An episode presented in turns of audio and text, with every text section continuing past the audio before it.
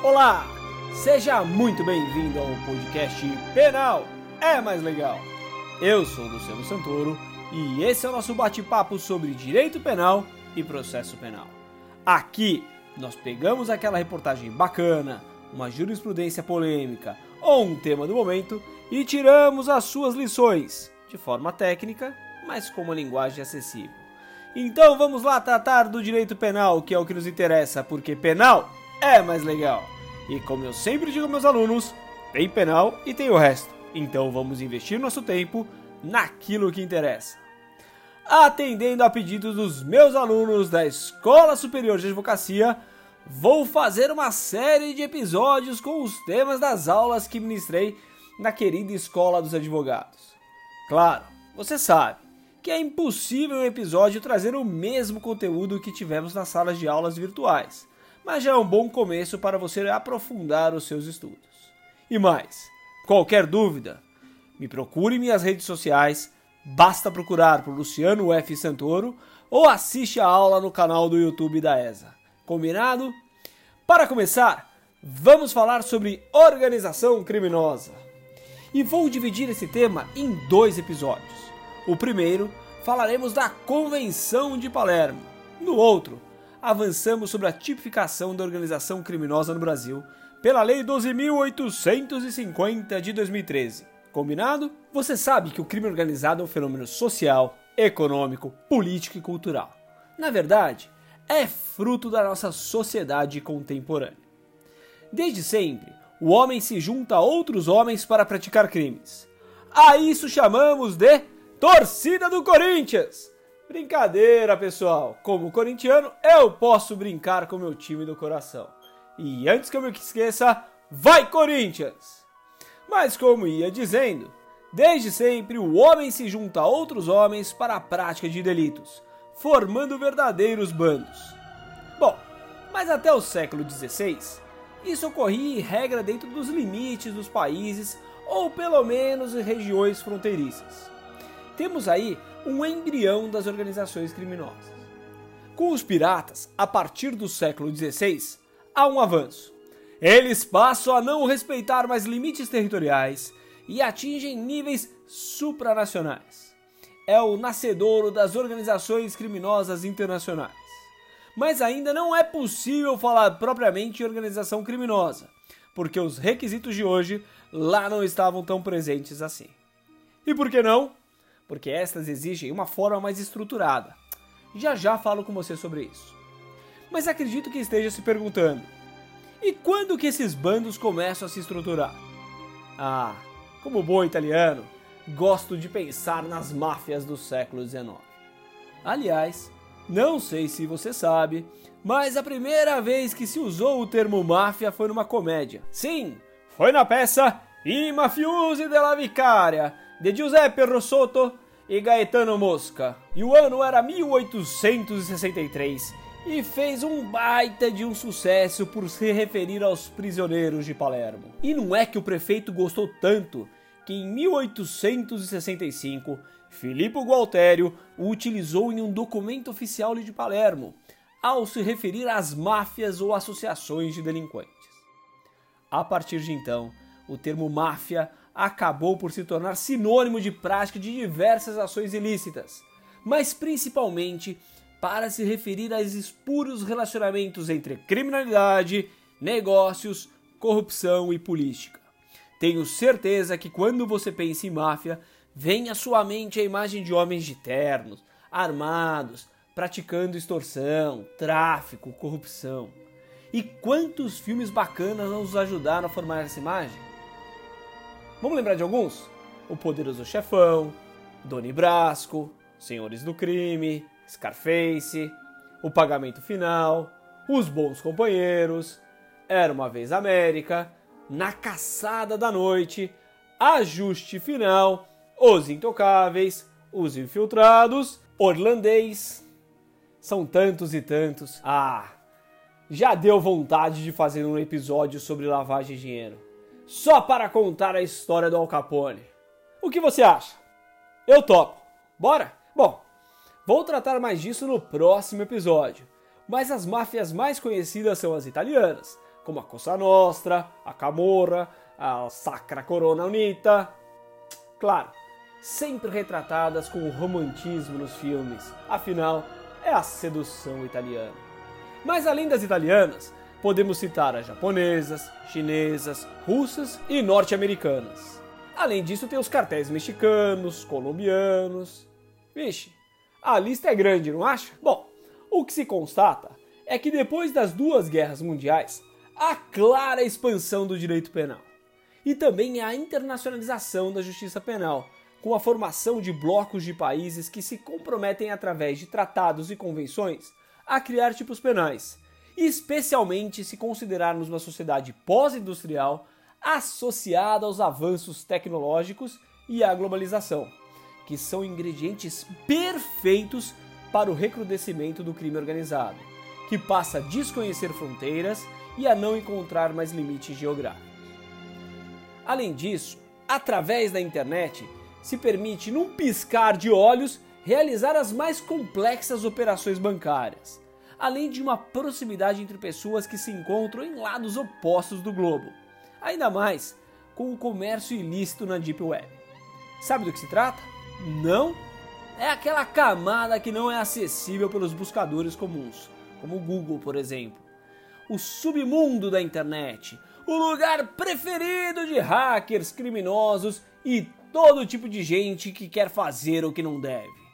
Essa é a Deep Web. Diversas condutas como genocídio, tortura, tráfico de drogas, lavagem de dinheiro, terrorismo e corrupção passam a serem preocupação de organismos internacionais. Com isso, surgem mandados de criminalização com os compromissos dos países em coibir e tipificar esses comportamentos e cooperarem no seu combate. Nasce assim a importante Convenção de Palermo. Não tinha lugar melhor para essa convenção, não acha? Foi lá que nasce o termo máfia, como eu já te contei. O nome dela? Convenção das Nações Unidas contra o Crime Organizado Transnacional. Sem dúvida, é o instrumento número um para a luta contra o crime organizado internacional. Foi aprovada pela Assembleia Geral da Organização das Nações Unidas em 15 de novembro de 2000 e está em vigor desde 29 de setembro de 2003. Firmada inicialmente por 147 estados, hoje já foi ratificada por 190 países. Assim, os signatários reconheceram a gravidade do tema e se comprometeram a promover mútua cooperação para prevenir e combater mais eficazmente a criminalidade organizada transnacional, com medidas como: primeiro, a criação de tipos penais de organização criminosa, lavagem de dinheiro, corrupção, obstrução da justiça. Além disso, em segundo lugar, se comprometeram a adotar medidas para facilitar a extradição e a cooperação jurídica internacional. E também, em terceiro lugar, a capacitação e aparelhamento dos órgãos de persecução penal. No Brasil, a convenção foi aprovada pelo Decreto Legislativo 231 de 2003 e foi promulgada pelo Decreto 5015 de 2004. Faz 16 anos então que temos o compromisso internacional de bem executarmos os seus termos. Mesmo assim, levamos mais de oito anos para tipificar o que é organização criminosa. Bom, mas segura aí, que sobre a Lei 12.850 eu falo no próximo episódio. Senão você vai me acusar de contar spoiler, e isso eu não faço. Mas você sabe que no final do Poderoso Chefão, Michael foi nomeado Dom e bate a porta na cara da esposa, não? Brincadeiras à parte, a convenção tem 41 artigos. No primeiro, define-se a sua finalidade, que você já sabe que é promover a cooperação para prevenir e combater mais eficazmente a criminalidade organizada transnacional. No segundo, o que é comum nesses instrumentos internacionais, a definição de alguns dos seus termos. Vou recomendar que depois você leia a convenção para não ficar tão enfadonho, mas vou antecipar três que são fundamentais para entender o que é organização criminosa para fins de tipificação penal internacional. E aqui, uma pequena nota de rodapé. a tipificação internacional não se confunde com a tipificação no Brasil. Apertando a tecla SAP, entre o que está previsto na Convenção e a Lei 12.850, vale a lei brasileira, ok? Enquanto não tipificávamos organização criminosa, o Ministério Público até tentou utilizar da definição internacional para fins de crime antecedente da lavagem de dinheiro, mas nossos tribunais corretamente não aceitaram. Precisamos sempre respeitar os princípios da legalidade, da anterioridade e da taxatividade. Então vamos lá. Por grupo criminoso organizado, a convenção entende que é o grupo de três ou mais pessoas, estruturado, existente há algum tempo e que atue de comum acordo com a finalidade de praticar um ou mais dos crimes previstos na convenção, com a específica finalidade de obter, direta ou indiretamente, vantagem econômico-material. A crítica que se pode fazer é que os países não definiram o que se entende por algum tempo. Ou mania que os legisladores têm de dar conceitos vagos para nós. Ah, e cuidado! No Brasil, precisam ser pelo menos quatro pessoas, segundo a Lei 12.850. Vixe, lá tô eu dando spoiler do próximo episódio. Bom, por infração grave, entende que são todos os crimes cuja pena máxima privativa de liberdade seja igual ou superior a 4 anos. Guarda aí, igual ou superior a 4 anos. Agora vai lá na Lei 12.850 e compara para eu não antecipar o próximo episódio. Para se falar em organização criminosa, diferenciando de bando ou associação criminosa, é fundamental que esse grupo seja estruturado. E para a convenção, isso ocorrerá com a reunião de pessoas não fortuita, mesmo que esta associação não tenha pré-definidas suas funções ou não tenha continuidade entre os seus membros e que não disponha de uma estrutura elaborada. Basta que tenha, então, um grupo estruturado. O âmbito de aplicação da Convenção de Palermo, conforme seu artigo 3, compreende a prevenção, investigação, instrução de julgamento dos crimes de participação em grupo criminoso organizado, lavagem de dinheiro, corrupção e obstrução da justiça, além das infrações penais cuja pena privativa de liberdade máxima seja igual ou superior a 4 anos. E o que é considerado como infração de caráter transnacional? Compreende quatro possibilidades. Vamos lá. Primeiro, cometido em mais de um país. Segundo, ainda que praticado em um único país, desde que uma parte substancial, presta atenção, parte substancial de sua preparação, planejamento, direção ou controle seja praticado em outro estado, ainda que praticado em terceiro lugar em um único país, a participação de grupo criminoso organizado que pratique atividades criminosas em mais de um estado, ou em quarto lugar, ainda que praticado em um único país, venha produzir efeitos substanciais. Observe aí de novo, efeitos substanciais em outro estado. Eu sei, eu sei, você deve estar se perguntando: o que é substancial? De novo, a convenção não diz. A taxa de atividade aqui também não foi observada. Vai depender de uma análise caso a caso. Percebe-se ao longo da convenção diversos mandados de criminalização.